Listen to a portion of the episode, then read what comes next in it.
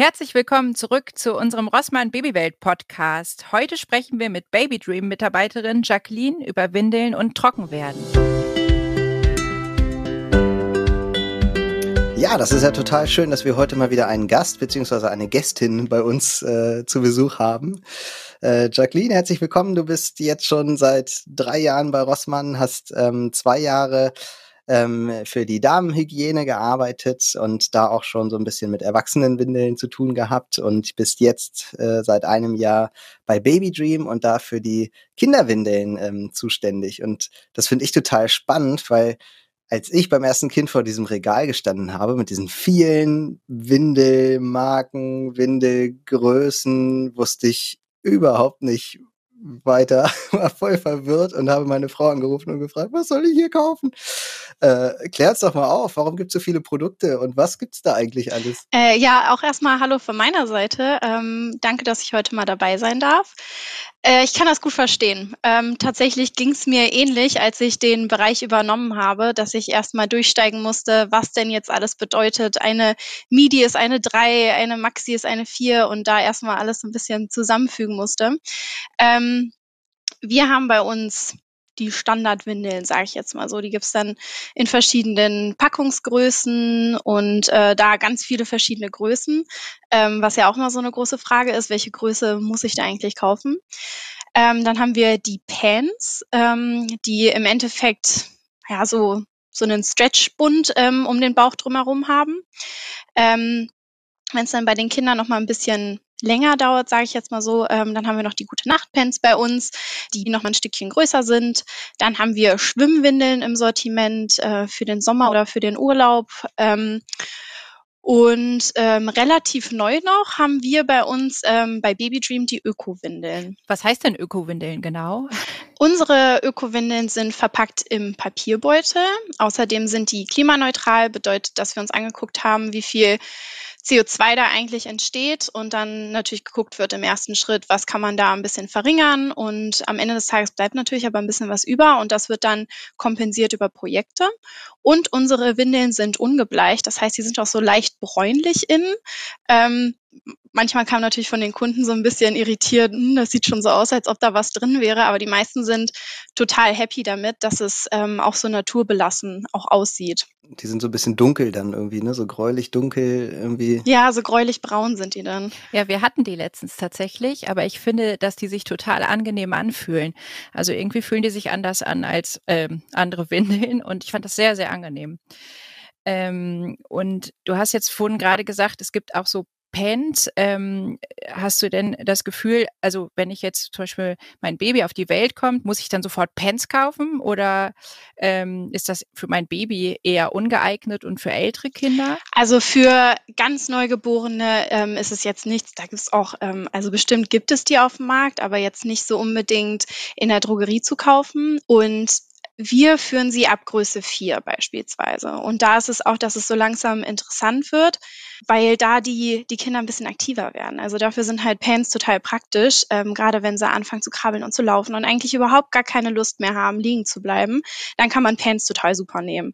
Weil also so machen zumindest Freunde von mir immer gerne, haben sie irgendwann mal erzählt, einer hält das Kind und der andere nimmt die Pants und zieht die einmal von unten hoch und schon ist das Ganze ähm, erledigt. Ähm, Deswegen ist es häufig für aktivere Kinder oder wenn es aktiv wird, ähm, praktischer. Stimmt, das. Das ist wie, de, wie so eine Schwimmwindel dann eigentlich, ne? So. Das stimmt. Also, obwohl man sagen muss, die Schwimmwindel S ist tatsächlich eine normale ähm, Windel in der Regel und M und L sind dann auch häufig Pens also Schwimmpants sozusagen. Mhm. Ich finde das auch total spannend, weil bei mir gerade tatsächlich die Erinnerung hochschießt, dass wir tatsächlich bei beiden Kindern genau in dieser Phase des Aktivwerdens äh, auf Pants gewechselt sind, weil ich beide Kinder nicht mehr hätte wickeln können ohne Pants, weil die einfach nicht mehr liegen geblieben sind. Die haben sich gedreht und waren weg und bis ich die Windel zugehabt hätte, wären die weg gewesen. Wir sind immer genau dann umgestiegen tatsächlich zu normalen Windeln, ähm, weil ich zum Beispiel im Winter ähm, das äh, angenehmer fand, weil äh, du ja, wenn du wickelst, ansonsten immer alles ausziehen musst, ähm, wenn du Pants anziehst, weil du sie von unten drunter äh, hochziehen musst.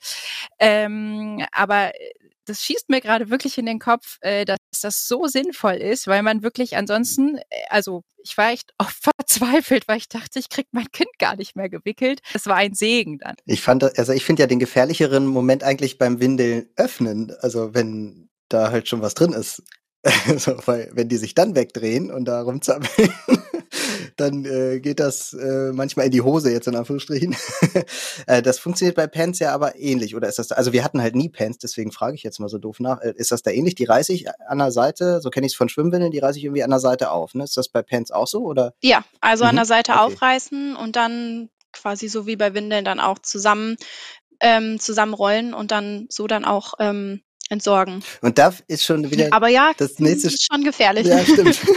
Und das ist jetzt auch so das, das Stichwort irgendwie für meine nächste Frage, weil ich mich gerade gefragt habe, wie, äh, also auch wenn ich jetzt so eine Öko-Windel habe oder auch wenn ich keine habe, wie entsorge ich eigentlich Windeln? Also mache ich jetzt alles richtig, wenn ich die einfach in Restmüll schmeiße? Weil so mache ich das.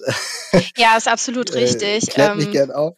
Nee, das ist der genau richtige Weg. Es ist und bleibt ein Wegwerfprodukt. Ne? Also wenn man da ähm, nichts zum Wegwerfen haben möchte, muss man auf eine Stoffwindel zurückgreifen.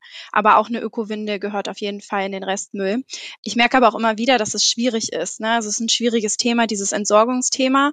Deswegen haben wir uns auch dafür entschieden, das jetzt auch nach und nach auf die Produkte aufzubringen.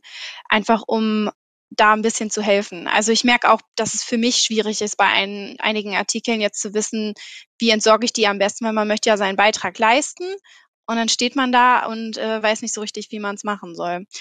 Aber Restmüll bist du auf jeden Fall richtig unterwegs. Das ist danach immer so schön, wenn nur alle vier Wochen die Mülltonne äh, abgeholt wird und man das Gefühl hat, wenn man irgendwie noch zwei Wickelkinder hat, also hatten wir zum Glück nicht, aber das stelle ich mir auch sehr schwierig vor, dann den Restmüll echt ähm, unter Kontrolle zu halten. Wie war denn das bei euch, Jan? Äh, also wir haben immer sehr, sehr viel Restmüll. Wir haben ja jetzt auch noch ein Windelkind, ne? Und ähm, haben das immer noch so, dass äh, es immer, also unser größter Mülleimer ist der, wo die Windeln reinkommen. und da finde ich ja immer, dass äh, das geht bei uns auch nur, weil der halt irgendwie auf dem Balkon steht und äh, dann ist der Deckel drauf, Tür zu und dann ist das weg. Wenn man die aber innerhalb der Wohnung entsorgt, dann empfehle ich einen besonders kleinen Mülleimer, damit man gezwungen ist, das möglichst schnell ähm, dann zu entsorgen. Ja. Und Windeln ist wirklich so, ähm, wir sind hier ein Haus mit vier Parteien und ähm, da merkt man schon, dass unser Windelmüll da einen großen Anteil hat an an ähm, Restmüll. So, das ist schon so. Also diese Mehrfachwindeln ähm, sind da, glaube ich, dann schon eine Alternative, wenn man das nicht haben will. Ne? Aber das ist wirklich ein schwieriges Thema und ich bin da sehr bei ähm, am liebsten schnell abgewöhnen, äh, die Windeln und möglichst schnell äh, trocken werden, damit man die Windeln dann gar nicht mehr braucht. Ja, wie ist denn das? Du hast jetzt gerade gesagt, ein Wickelkind hast du noch ähm, mit dem Trockenwerden. Ja, äh, immer total spannend, weil man da so drauf wartet, irgendwie, dass die endlich trocken werden. Und wir haben das aber nie so forciert, tun das auch jetzt nicht. Also so ähm, bestimmte Trainings oder das jetzt ganz besonders oft üben oder so und da alles irgendwie drauf hinarbeiten lassen, dass, dass das jetzt endlich klappt mit dem Trockenwerden. Das haben wir nie gemacht. Bei unserer ersten Tochter hat's ähm, hoffentlich am längsten gedauert, weil der einen steht's ja noch aus. ähm, da hat's hoffentlich am längsten gedauert. Die war erst mit vier dann, glaube ich, irgendwann ähm, trocken und ähm, dafür dann aber wirklich hundertprozentig. Also die hat wirklich gesagt, so ich will jetzt auf Toilette gehen und ab da ist die auf Toilette gegangen. Die hat auch nicht mehr in die Hose gemacht und gar nichts. Also das war wirklich hundertprozent da. Ähm, das war auch vorher so ein Moment, wo dann schon so in der Krippe, glaube ich, mal gesagt wurde, ähm, hier guck doch mal, ob er da ein bisschen was tun könnt irgendwie. Und dann haben wir sie halt mal irgendwie auf die Toilette gesetzt oder so. Aber so wirklich viel gemacht haben wir dafür eigentlich nicht. Ähm, bei unserer zweiten war es ein bisschen anders. Die wurde früher trocken, jetzt gar nicht wegen uns, sondern das war irgendwie so, die sehen das dann ja auch bei ihren großen Geschwistern und wollen das dann auch, äh, wollen dann auch auf Toilette gehen und so. Und ähm, genau, da war es dann eben hinterher mit dem äh, Trockensein ohne Windel dann nicht, nicht ganz so einfach sozusagen. Das hat dann ein bisschen, äh, ein bisschen gedauert äh, mit dem Einnässen auch. Ähm, ja, und jetzt aktuell ist, haben wir die Kleine noch, die ist ja jetzt äh, zweieinhalb und ähm, ja, springt hier rum und sagt, sagt dann auch ab und zu, ich will auf Toilette gehen. Und da kommt dann halt aber gar nichts. Das macht man dann mal so mit. Das ist dann irgendwie so mehr so im Spiel irgendwie. Und ähm, genau auch da forcieren wir das jetzt wieder nicht so, nicht so sehr, dass wir da jetzt so spezielle Trainings machen. Ähm, genau, ja, wie war das bei euch, Ulrike? Ja, also ich finde, das ist ein ganz, ganz spannendes Thema, ähm, weil beide meiner Kinder das tatsächlich exakt so machen wie alle anderen Entwicklungsschritte vorher. Also mein Sohn war ja bei allem so, dass der ähm, sich eher ein bisschen Zeit gelassen hat und dann immer so von 0 auf 100. Und das war beim Trockenwerden auch so, wobei der relativ früh dran war. Der hat tatsächlich mit zweieinhalb, äh, hat er vor uns gestanden und gesagt, ich will ab heute keine Windel mehr tragen. Und wir haben gedacht, okay, äh, wie jetzt? Und das hat funktioniert. Also der hat nicht ähm, geschafft, dann nie mal in die Hose zu machen, aber es war sehr, sehr selten. Und ab dem Moment wollte er das einfach nicht mehr. Und ähm, genauso war das dann tatsächlich auch nachts. Also die werden ja meistens nachts ein bisschen später trocken. Und mit drei Jahren hat er vor uns gestanden und gesagt, ich will jetzt auch nachts keine Windel mehr. Und da war so der Moment, wo ich als Mama tatsächlich dachte, oh, weil ich hatte gerade irgendwie die Kleine, die war ein halbes Jahr alt und mein Gedanke war nur, oh Gott, wenn der jetzt jede Nacht in, ins Bett macht und ich muss das jede Nacht neu beziehen, das schaffe ich gerade nicht auch noch. Und mein Mann hat dann aber zum Glück gesagt, lass ihn und wir gucken mal. Und die Windel war auch schon ganz lange vorher nachts trocken und das hat er tatsächlich durchgezogen. Und man kann das an einer Hand abzählen, ähm, dass der noch mal nachts irgendwie ins Bett gemacht hat. Und bei meiner Tochter ist das gerade mitten am Laufen. Also ähm, bei der finde ich das total faszinierend, dass man das richtig beobachten konnte. Also die hat immer wieder so Phasen gehabt, dass du gemerkt hast, okay, irgendwie jetzt fängt sie sich an, für die Toilette zu interessieren und will auch unbedingt mal drauf sitzen. Ähm, und da äh, gibt es dann ja auch so bestimmte Hilfsmittel, ähm, ne, also wir hatten so einen ähm, Toilettenaufsatz zum Beispiel, äh, auf den haben wir sie dann draufgesetzt und ähm, die hat das dann phasenweise wirklich äh, für sich entwickelt. Und ähm, irgendwann ist sie nur noch rausgegangen und hat gesagt, ich gehe jetzt mal quasi draußen auf Toilette. Also äh, hat dann noch in die Windel gemacht, aber du wusstest, okay, jetzt geht sie. Und dann haben wir irgendwann als Eltern gesagt, du, wenn du nach draußen gehst und das spürst, willst du nicht einfach mal auf Toilette gehen? Und ähm, dann haben wir ihr tatsächlich auch ein Töpfchen hingestellt. Und ähm, seitdem macht sie zumindest das große Geschäft schon ähm, ganz regelmäßig und ohne Probleme auf dem Töpfchen. Und ähm, da würde ich auch noch mal dich, Jacqueline, fragen. Da gibt es ja so verschiedene Sachen wie, ich habe ja gerade schon gesagt, Toilettenaufsatz, Töpfchen.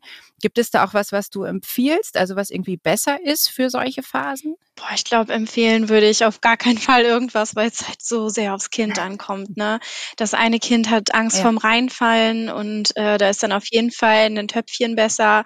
Ähm, das nächste Kind mag dann so ein Töpfchen nicht, weil es natürlich auch nicht so vergleichbar ist. Also das muss man, glaube ich, ausprobieren, obwohl, also vielleicht kriegt man es auch so schon vorher ein bisschen raus, ne? Aber empfehlen finde ich immer super ja. schwierig. Also das ist auch tatsächlich so, dass bei uns den absoluten Durchbruch gebracht hat, äh, eine singende Toilette. Also eine Toilette, die anfängt zu singen, wenn man dann geschafft hat, was reinzumachen. Ähm, wobei wir auch relativ schnell die Batterie wieder rausgenommen haben, weil das auch echt nervt. weil das bei euch dann auch noch gesungen hat. Na, ne? weil das auch immer wieder mitten in der Nacht losgegangen ist. Und ähm, als wir noch in der Wohnung gewohnt haben bei meinem Sohn, hast du dann mitten in der Nacht plötzlich irgendwie so einen blechernen Gesang gehört und gedacht, ach nee. Ähm, aber das ist wirklich, also ich glaube, es ist wichtig, also so habe ich es zumindest empfunden, dass man das relativ spielerisch macht und einfach guckt, was für Zeichen sendet eigentlich mein Kind. Also ähm, ich war da immer total entspannt konnte ich auch sein, weil meine Kinder ja auch relativ früh damit angefangen haben. Ähm, aber es ist wirklich so, also bei meiner Tochter war es eindeutig. Also da hat man richtig gemerkt, ähm, wir müssen das jetzt irgendwie auch aufgreifen, weil das eine Chance ist. Ähm, und das ist halt was, was ich auch, glaube ich, nur empfehlen kann, einfach auch genau hinzugucken, ähm, weil man das schon auch sehen kann unter Umständen. Ähm, du sagst jetzt, deine älteste Tochter ist erst mit vier Jahren äh, trocken geworden. Hat dich das dann irgendwann doch gestresst, dass du gedacht hast, jetzt muss sie aber mal? Ähm, nee, eigentlich gar nicht. Man muss ja auch sagen, es stresst auch, wenn die, also diese Übergangsphase, wenn die dann nicht mehr trocken sind, die stresst ja auch ein bisschen. ähm, weil man dann erstmal anfängt, Wechselklamotten immer dabei zu haben. Oder wie du sagst, nachts äh, kann es halt auch passieren, dass dann ins Bett gemacht wird und dann muss man halt aufstehen und das Bett neu beziehen. Ähm, und wenn man dann auf so ein, zu so einer Wanderung aufbricht oder irgendwie einen anderweitigen Ausflug plant in irgendeiner Form, dann ähm, ist das schon mit einem anderen Aufwand verbunden, den man vorher nicht hatte. Also Windel kann auch irgendwie sehr einfach sein und es ist dann schon so ein bisschen so, dass es auch für äh, Erwachsene ein bisschen so ein Step ist, äh, ja, die, die Windel wegzulassen. Ja. Das finde ich äh, total spannend, dass du das sagst, weil das tatsächlich bei meinem Mann und mir auch am Anfang für Diskussionen gesorgt hat, ähm, weil mein Mann immer ganz gerne den bequemeren Weg gehen wollte und gesagt hat, ähm, ach, dann lass ihr doch noch die Windel, ähm, weil meine Tochter ganz am Anfang, als sie dann anfing zu kapieren, ich kann auch auf der Toilette machen, wollte sie alle Viertelstunde. Und das ist schon so ein Moment, wo du denkst, oh, mach doch einfach in die Windel. Und ich habe dann immer gedacht, nee, wir machen das jetzt, weil anders lernt sie es halt auch nicht. Ähm, aber es war so ein Moment, wo ich auch wirklich oft dachte, oh, ist das anstrengend. Aber es ist halt ähm, einfach wirklich, dass man gucken muss, okay, was will ich denn? Will ich das jetzt fördern und gehe jetzt durch eine anstrengende Phase, habe dann aber am Ende wirklich das Resultat, dass sie es schon schafft? Oder sage ich, nö, ich bin bequem, aber verpasse eventuell auch einen früheren Zeitpunkt, ähm, der sich gerade angeboten hat. Genau, eigentlich finde ich diese Bequemlichkeit ja auch gar nicht richtig. Ne? Also ich wollte jetzt auch nicht sagen, dass, dass man lieber das hinauszögern sollte, weil es einfacher ist. Also äh, das ist schon richtig, wenn das Kind soweit ist, diesen Moment zu nutzen, weil nachher ist er irgendwie weg und das Kind hat sich dann, äh, gewöhnt sich nochmal mehr an die Winde, weil es diesen Moment vielleicht verpasst oder so. Ähm, also das würde ich schon machen und da lieber äh, den Moment mitnehmen. Und ich habe gerade gedacht, äh, Jacqueline, da gibt's doch vielleicht von euch auch irgendwie was, wenn die Kinder ins Bett machen, äh, Unterlagen oder so? Ich denke jetzt gerade so, ich habe jetzt gerade so Wickelunterlagen im Kopf. Gibt es das auch fürs Bett? Ja, eine Wickelunterlage wäre jetzt nicht so praktisch, weil die nimmt nichts auf. Okay. Also da, da äh, bleibt es dann theoretisch so einfach drauf liegen. Aber wir haben eine Betteinlage tatsächlich. Ähm, und die kann man auch so auf der Matratze befestigen. Also das könnte schon hilfreich sein. Man hat natürlich schon trotzdem noch ein bisschen Arbeit dann, ne? weil die Klamotten sind ja dann auch nass und so. Aber ähm, wenigstens schützt es die Matratze. Und ich glaube, das ähm, könnte auch ein bisschen Ruhe reinbringen. Und äh, Ruhe ist ja auch ein bisschen das, was man dann auch braucht, besonders in der Nacht. Deswegen könnte das auf jeden Fall helfen, ja. Ich glaube, wichtig ist auch, dass man äh, genau mit solchen Missgeschicken auch sehr entspannt umgehen muss. Ne? Also trocken werden ist ja auch ein Reifungsprozess im Gehirn. Also im Grunde genommen äh, kannst du das ja nicht mit deinem Kind trainieren. So, also ich kann mir zwar wünschen, dass mein Kind früh trocken wird, aber ich kann es überhaupt nicht beschleunigen durch Wünsche oder durch das Training. Ähm, ich kann eben nur gucken, wann äh, ist es gefühlt so weit. Ne? Und bei meinem Sohn war es zum Beispiel, gab es eine Situation äh, in der Krippe, wo er sich eingenässt hat und wollte sich partout nicht von der Erzieherin ähm, umziehen lassen. Und dann kam ich irgendwann und er war natürlich auch schon total kalt und hat mir dann aber auch danach erzählt, das hatte er aber falsch verstanden, dass die gesagt hat, das wäre eklig, dass er sich eingenässt hat. Und im Endeffekt hat sie nur gesagt, es wäre eklig, wenn er sich jetzt nicht umziehen lassen würde. Und dieses Wort eklig in dem Zusammenhang hat echt was bei ihm ausgelöst. Und ich glaube, dass man da eben als Eltern, auch wenn es dann in diese Phase geht, ähm, ganz, ganz milde und sanft mit seinen Kindern sein muss und eben sagen muss, hey, es ist super, dass du das jetzt ähm, versuchst und es klappt ja auch schon manchmal und wenn es mal nicht klappt, ist es auch überhaupt nicht schlimm. Ne? Also ich habe eine Situation zum Beispiel gehabt, ähm, dass ich mit meinem Sohn dann U-Bahn gefahren bin und ähm, er hat dann mittendrin gesagt, oh, ich muss mal, ich schaffe aber noch. So, und das ist immer so Situation, wo ich in, als Mama total in Stress gerate, weil ich immer denke, wie lange schafft er noch? Müssen wir jetzt aussteigen und ganz schnell irgendwie gucken, dass wir eine Toilette finden? Oder schaffen wir die zwei Stationen noch? Und da war es zum Beispiel so, dass er auch beim Aussteigen noch gesagt hat, ich schaffe das auch noch bis nach Hause.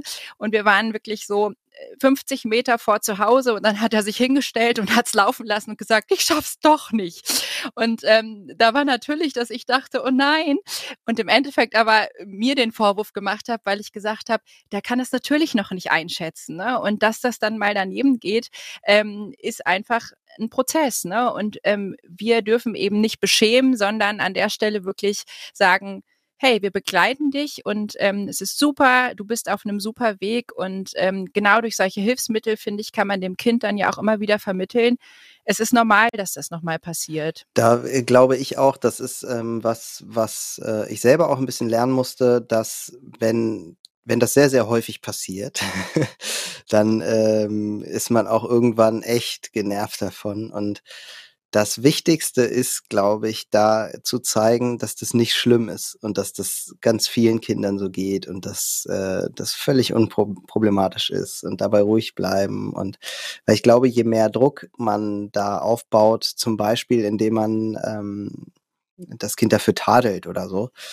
in irgendeiner Form, ne? Auch allein, wenn, wenn das Kind merkt, dass man davon jetzt gerade total genervt ist, dann ist das ja auch schon, hat das ja auch schon diese Wirkung. Ne? Dann ähm, ja. setzt sich das Kind selber noch mehr unter Druck und ich glaube, das führt ähm, dazu, dass es eigentlich noch länger dauert am Ende, dass es, dass es noch schwieriger wird für das Kind. Deswegen ist es, glaube ich, schon ähm, ganz, ganz wichtig, da auch äh, Ruhe zu bewahren und ähm, eher gut zuzureden. Das ist kein Problem. Das kann, kann mal passieren. Das konnte ich in dem Alter auch noch nicht oder wie auch immer. Ne? Und das, das gibt eher ein bisschen Selbstsicherheit und führt dann dazu, ähm, dass, dass es schneller klappt und sich, glaube ich, auch klar zu machen, dass man wirklich nichts beschleunigen kann. Ne? Also ich meine, wir haben das dann auch gemacht, dass wir unsere Kinder im Sommer zum Beispiel dann draußen irgendwie komplett ohne Windel rumlaufen lassen haben, äh, weil wir gesagt haben, dann merken sie halt auch mal, was passiert, ne? weil es ist ja auch so ein bisschen äh, das Manko der heutigen Windeln, dass die ja auch gar nicht merken, äh, dass sie ganz viel Pipi machen, weil es einfach trocken bleibt. Ne? Dieses Gefühl ist einfach, glaube ich, dann auch nicht da. Und ich weiß noch, dass meine Tochter äh, letztes Jahr im Sommer wirklich im Garten stand und dann irgendwann Pipi gemacht hat und wirklich da stand und völlig fasziniert äh, an sich runterguckt und dachte, was ist das denn so? Und ähm, ich glaube, dass man sowas spielerisch machen kann, aber im Endeffekt guckt man einfach, äh, das Kind sagt ja irgendwann auch, ich möchte jetzt keine Windel mehr. Und meistens ist das wirklich das beste Signal. Und wenn dann Unfälle passieren, wie du gesagt hast, ne, wirklich zu sagen, das gehört zum Reifungsprozess. Ne? Also bei meinem Sohn war das zum Beispiel nachts auch so, dass du am Anfang gemerkt hast, da hat er sich dann nochmal eingenässt und ähm, hat es auch verschlafen, also ist morgens aufgewacht und hat gesagt, ich habe geschwitzt und dann dachte ich schon, oh nein, du hast nicht geschwitzt und dann äh, ging das so über in, dass er aufgewacht ist, mich geweckt hat und dann war ein bisschen was drin, aber er ist schon davon aufgewacht, dass, es, dass er angefangen hat, sich einzunässen. Und das ist ja schon ein mega Fortschritt. Und wir haben ihn dann dafür tatsächlich gefeiert und haben gesagt, wow, du bist aufgewacht und hast es gemerkt. So. Und ähm, ich glaube, das ist einfach so was, was man sich klar machen muss. Und selbst wenn ein Kind sehr spät trocken wird, glaube ich, muss man sich auch sagen, ähm, es ist ja bis zu einem gewissen Grad völlig normal. Ne? Und ich hatte zum Beispiel auch große Sorge, als dann das Geschwisterchen kam, dass ich dachte, oh, er war ja kurz vorher wirklich gerade trocken geworden. Mal gucken, ob es jetzt vielleicht noch mal einen Rückschlag gibt, ne? weil es einfach ja, vielleicht will er jetzt auch noch mal Baby sein. Wie war denn das bei deinen Kindern? Ähm, ja, so 'n Rückschlag hatten wir bei unserer Mittleren immer wieder. Ähm, das konnte man sehr mit Stress in Verbindung bringen. So, also wenn irgendwie gerade insgesamt das Stresslevel etwas höher war bei ihr, dann, äh ähm, hat man das eben auch da drin gemerkt mit bei dem Einnässen. Ne? Das war, genau, bei unserer ältesten Tochter war das halt nicht der Fall, weil wie gesagt, die war wirklich von jetzt auf gleich, war die dann irgendwie trocken. Also da gab es dann später irgendwie, weiß ich nicht mal, ein, zwei Unfälle oder so. Das ist aber also nicht der Rede wert. Das, das war sehr faszinierend. Und ähm, genau, ich glaube, dass das auch oft äh, gar nicht dieses ist trocken werden, sondern es sind dann oft so psychische Themen, die äh, da noch eine Rolle spielen. Also einnässen, weil irgendwie, ich weiß nicht, die Oma ist gestorben oder sowas. Ne? Es gibt ja dann wirklich Themen, die die Kinder sehr, sehr tief bewegen und dann äußert sich das auch mal mit in, in, in so einem Thema. Ne? Und auch da gilt ja wieder das Gleiche, dabei ruhig bleiben, das auch wissen, dass das da einen Zusammenhang geben kann, dass jetzt dieser Rückschritt in Anführungsstrichen, obwohl schon längst das Kind trocken war, ähm, jetzt gar nichts damit zu tun hat, dass das Kind jetzt nicht mehr ähm, trocken ist oder so, sondern dass das irgendwie gerade an einer ganz anderen Baustelle liegt. So. Diese Erfahrung haben wir gemacht, ja. Genau. Mir fiel ähm, gerade nochmal ein, weil du hast gesagt, ähm, draußen ohne Windel im Garten. Äh, da habe ich gerade noch mal so gedacht, was, was sind denn eigentlich so die Mittel, die man jetzt machen kann, ohne jetzt das Kind so zu trainieren, sage ich jetzt mal, fürs, äh, fürs Trockenwerden. Das will man ja eigentlich weniger so, sondern man will dem Kind ja irgendwie Möglichkeiten aufzeigen. Ähm, und das finde ich ganz spannend, was du gesagt hast, weil das haben wir auch häufig gemacht. Äh, das Kind dann einfach ohne Windel laufen lassen. So.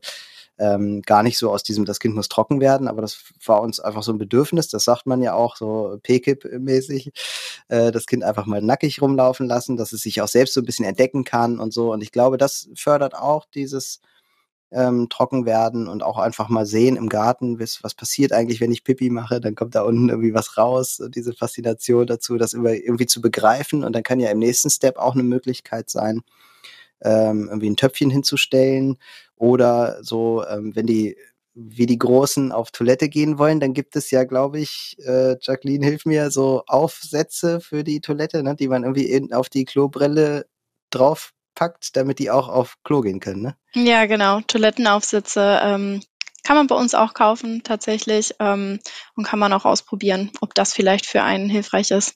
Da ist ja auch für jedes Kind irgendwie was anderes gut. Aber ne? da finde ich total spannend. Also da habe ich zum Beispiel das Beispiel, dass meine Nichte immer Angst davor hatte, wirklich reinzufallen, was du, Jacqueline, vorhin auch schon gesagt hast. Also die wollte sich da nicht draufsetzen, weil die immer Sorge hatte, sie könnte dazwischen durchplumpsen. Ähm, für die war ein Töpfchen deutlich besser. Meine Tochter zum Beispiel, die da echt äh, auch einmal tatsächlich abgesegelt ist und dann mit dem Popo in der Toilette hing, das aber ganz lustig fand, ähm, die hat das äh, trotzdem immer wieder gemacht. Und bei der haben wir das zum Beispiel so gemacht, dass wir die einfach auch in so typischen Situationen dann auch mal aufs Töpfchen oder auf diesen Toilettenaufsatz gesetzt haben, vorm Baden gehen, morgens nach dem Aufstehen. Und das fand die total witzig. Da ist natürlich monatelang nichts gekommen, aber sie wollte das auch unbedingt. Wir haben das jetzt nicht gemacht, weil wir das wollten, sondern sie wollte das, weil sie das bei ihrem Bruder gesehen hat, weil sie das bei uns gesehen hat. Ähm, und irgendwann kam das erste Mal was und also ich habe mein Kind, glaube ich, noch nie stolzer gesehen als danach, weil sie gemerkt hat, jetzt hat's funktioniert. So und ähm, ich glaube, dass zum Beispiel bei Kindern, die abgehalten werden nach der Geburt, ähm, das nochmal deutlich schneller geht. Äh? Also abhalten heißt ja im Grunde genommen, dass ich auf die Signale meines Kindes achte. Also viele Babys zum Beispiel sind am Anfang nachts oder auch tagsüber total unruhig, weil sie eigentlich pipi müssen und ein Problem damit haben, in die Windel zu machen. Und ähm, abhalten heißt dann, ich nehme das Kind und ähm, habe zum Beispiel ein Töpfchen neben dem Bett stehen und halte mein Kind in einer bestimmten Position darüber ähm, und führe zum Beispiel einen Signalton ein, dass mein Kind weiß, jetzt kann ich Pipi machen und dann machen die schon als Neugeborene tatsächlich äh, Pipi. Ja, also äh, meistens fängt man erst nach ein paar Wochen an, aber man äh, sagt ja zum Beispiel, dass so ein Kind, wenn es auf die Welt kommt, die ersten Wochen ähm, eigentlich äh, quasi schon auf Toilette gehen könnte. Und dann merkt es irgendwann nicht mehr, dass es auf Toilette muss, weil wir denen das abtrainieren, dadurch, dass die quasi eine Windel umhaben. Und wenn du abhältst, dann ähm, versuchst du das zu erhalten, dieses Gefühl dafür, jetzt kann ich loslassen, jetzt lasse ich das, ähm, lasse ich den Urin laufen.